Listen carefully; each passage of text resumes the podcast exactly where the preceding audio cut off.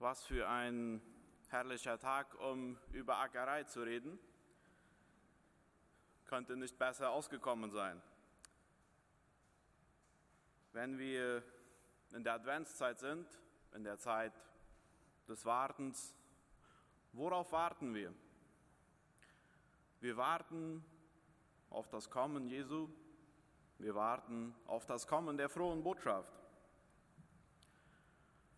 Ich möchte mit uns zusammen heute darüber nachdenken, ob wir bereit sind dafür, dass diese gute Saat in den Boden kommt, ob unser Herz bereit ist, diese frohe Botschaft aufzunehmen und in unserem Leben Frucht bringen zu lassen. Ist unser Boden bereit? Ist unser Herz bereit? Ich möchte, dass wir uns während dieser Predigt folgendes Bild vor Augen halten. Einen Mann, der Saatgut auf einem Feld ausstreut. Dieser Mann ist Gott. Die gute Saat, die er ausstreut, das ist die frohe Botschaft. Und der Boden, das sind wir. Jesus fängt dieses Gleichnis mit folgenden Worten an. Ein Mann ging aufs Feld, um zu sehen. Nun, das kennen wir sehr gut. Wir sind seit mehreren hundert Jahren ein Bauernvolk. Wir haben im kalten und nassen Dänemark, Preußen und Russland geackert. Wir haben auch im heißen und trockenen Chaco geackert. Wir wissen so gut wie kein anderer, dass es beim Ackern prinzipiell auf zwei Faktoren drauf ankommt. Der erste Faktor ist die Qualität der Saat. Eine hochqualitative Saat garantiert ein gleichmäßiges Keimen. Es garantiert auch später einen guten Ertrag. In diesem Gleichnis vergleicht Jesus die Saat mit der frohen Botschaft. Da können wir uns sicher sein, die Qualität ist gesichert. 100% Keimfähigkeit und hoher Ertrag. Gott selbst garantiert für die Qualität dieser Saat. Der zweite Faktor, der wichtig ist, ist die Qualität des Bodens. Selbst wenn die Saat noch so gut ist, wenn der Boden keine Nährstoffe hat, dann kann die Saat sich nicht entwickeln. Beim Saatgut haben wir gesehen, die Qualität ist von Gott zertifiziert. Bei dem Boden liegt es an uns. Jesus beschreibt in diesem Beispiel, in diesem Gleichnis, vier Bodentypen, vier Herzenstypen, die er auf dieser Erde gefunden hat. Ich möchte mit euch gemeinsam diese vier verschiedenen Bodentypen einmal durchgehen und bei einem jeden überlegen wir, welcher könnte auf mich zutreffen. Beschauen wir uns den ersten Bodentyp, die Verse 4 und 19. Als er die Saat über das Feld ausstreute, fielen einige Körner auf einen Weg, und die Vögel kamen und pickten sie auf. Die Saat, die auf den harten Weg fiel, steht für die Menschen, die die Botschaft vom Reich Gottes hören, sie aber nicht verstehen. Dann kommt der Teufel und reißt ihnen die Saat aus dem Herzen. Der harte Boden, der hart getretene Weg. Es ist unmöglich, dass die Saat in diesem Boden keimen und heranwachsen kann. Sie hat nicht einmal die Zeit dafür, denn die Vögel kommen und picken es auf. So ergeht es Menschen, die ein hartes Herz haben. Sie hören zwar die frohe Botschaft, aber sie verstehen sie nicht. Und es ist nicht, dass sie sie nicht verstehen, weil sie nicht können, sondern weil sie nicht wollen. Ihr Herz ist abgehärtet es lässt nichts herein. Vielleicht ist dieses durch schlechte Erfahrungen geschehen, vielleicht durch Streit und der Familie, mit Freunden. Vielleicht sind es aber auch Erfahrungen und Enttäuschungen im Alltag gewesen, die das Herz abgehärtet haben. Vielleicht ist es aber auch Stolz und Reichtum. Es ist egal, wie oft man Saat auf einen Weg ausstreut. Es wird niemals aufgehen. Die Vögel werden jedes Mal kommen und die Saat aufpicken. Genauso ist es, wenn wir ein hartes Herz haben. Es ist egal, wie oft wir die frohe Botschaft hören. Wenn wir sie nicht hereinlassen, dann wird sie jedes Mal auch wieder weggehen. Wenn unser Herz hart ist, dann ist unser Boden in einem unbrauchbaren Zustand. Die gute Nachricht ist, dass es selbst für einen harten Boden, für ein hartes Herz Möglichkeiten gibt, diesen Boden wieder weich zu machen, dieses Herz wieder zu öffnen. Wenn wir den Beispiel von der Ackerei wieder nehmen, wenn wir einen harten Boden haben und diesen tauglich machen wollen, dann wissen wir, was zu machen ist. Dieser Boden muss gründlich durchgearbeitet. Da hilft auch kein oberflächliches Überkratzen. Da greifen wir zum Ripper, zum Durchschneidemesser, zum Flug, wir schreiben wiederholt. Und bei unserem Herzen ist es nicht viel anders. Auch hier hilft kein oberflächliches Überkratzen. Bei unserem Herzen dürfen wir den Heiligen Geist darum bitten, dass er unser Herz wieder öffnet, dass er daran arbeitet, unser hartes Herz weiß zu machen. Und wir dürfen uns in diesem Prozess auch von anderen erfahrenen Christen darin anleiten lassen, die uns gerne dabei behilflich sind. Ein zweiter Bodentyp, Verse 5 und 6 und die Verse 20 und 21. Andere Körner fielen auf eine dünne Erdschicht mit felsigem Untergrund. Die Saat ging schnell auf, aber schon bald vertrockneten die Pflänzchen unter der heißen Sonne, weil die Wurzeln in der dünnen Erdschicht keine Nahrung fanden. Der felsige Boden steht für jene, die die Botschaft hören und sie freudig annehmen. Aber wie bei jungen Pflänzchen in einem solchen Boden reichen ihre Wurzeln nicht sehr tief. Zuerst kommen sie gut zurecht, doch sobald die Schwierigkeiten haben oder wegen ihres Glaubens verfolgt werden, verdorren sie. Steiniger Boden mit einer weichen Kruste. Die Saat kann keimen, aber die Pflanze kann nicht heranwachsen. Bevor sie Frucht tragen kann, stirbt sie, da es ihr an Wasser und Nahrung fehlt. Aufgrund des steinigen Bodens konnte sie kein Wurzelwerk entwickeln. Das Herz, das eine weiche Kruste hat, tief drinnen aber hart ist. Es hört die Botschaft am Sonntag im Hauskreis, über Radio, oder in einem Gespräch. Es ist voller Freude und neuer Kraft und nimmt sich vor, das Neugelernte auch sofort anzuwenden. Doch wenn der Alltag einkehrt, ist dieses alles vergessen.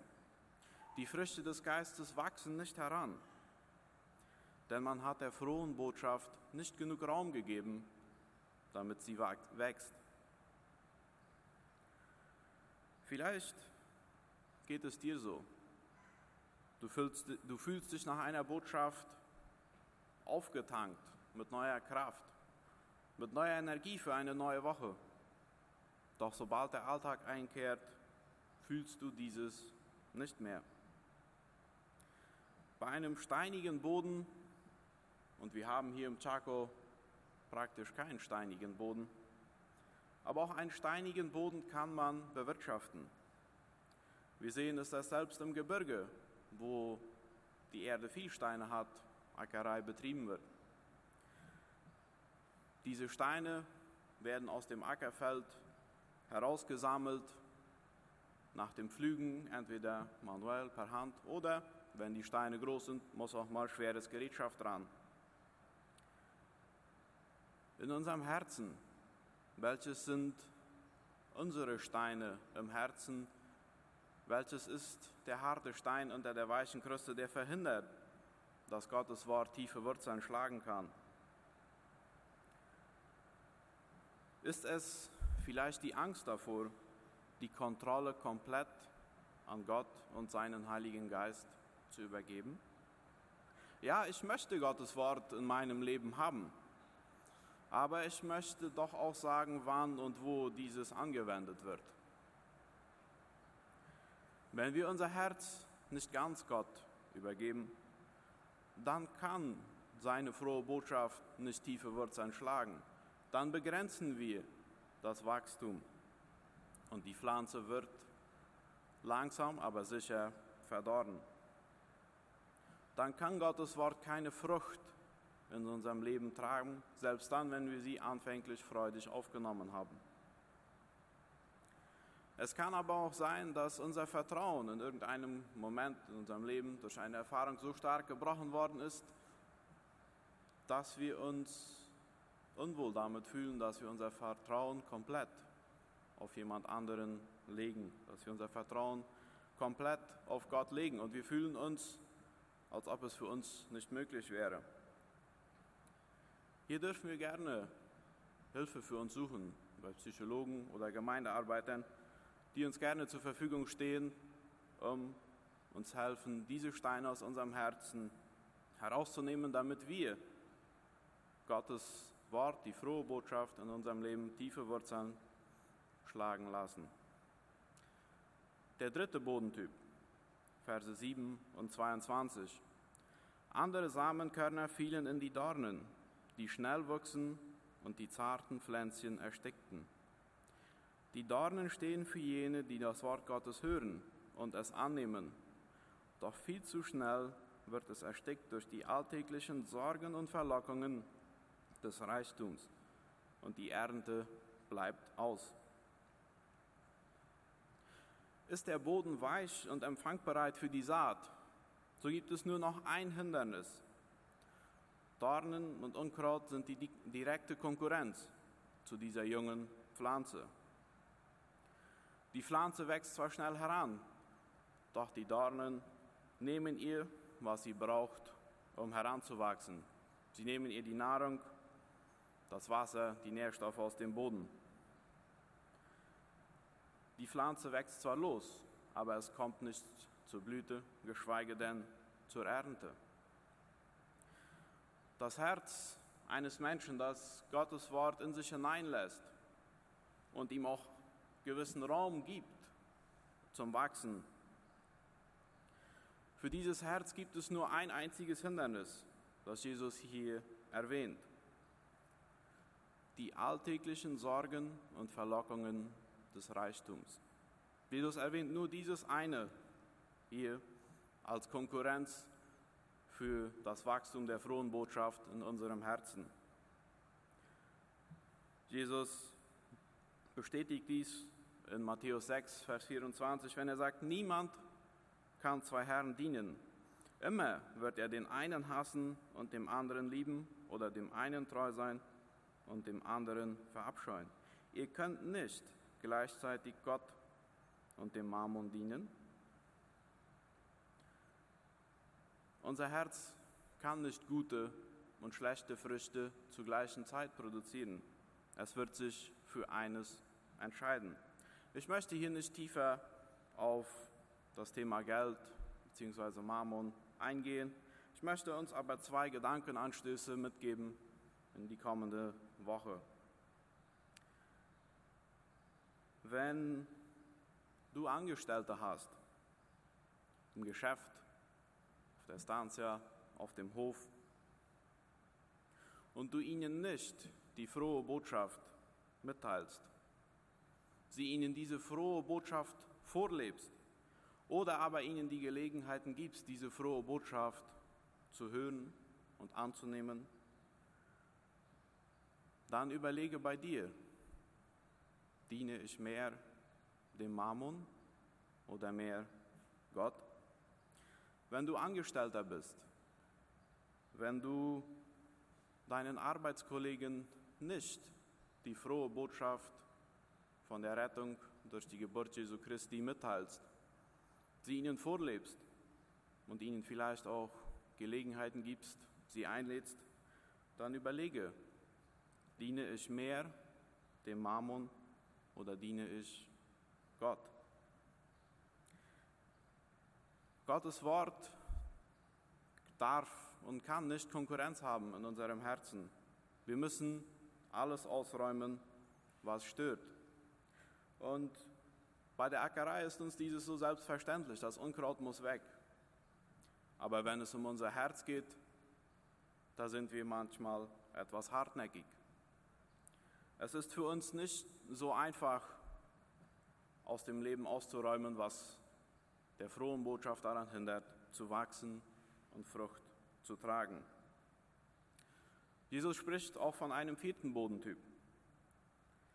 Einige Samen aber fielen auf fruchtbaren Boden und der Bauer erntete 30, 60, ja 100 Mal so viel, wie er gesät hatte. Der gute Boden steht für die Herzen derer, die die Botschaft Gottes annehmen und eine große Ernte einfahren. 30, 60, ja 100 Mal so viel, wie gesät wurde.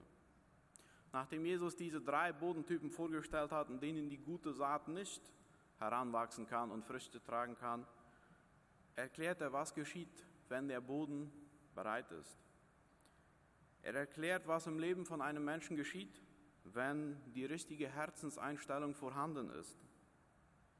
Gottes Wort trägt Frucht.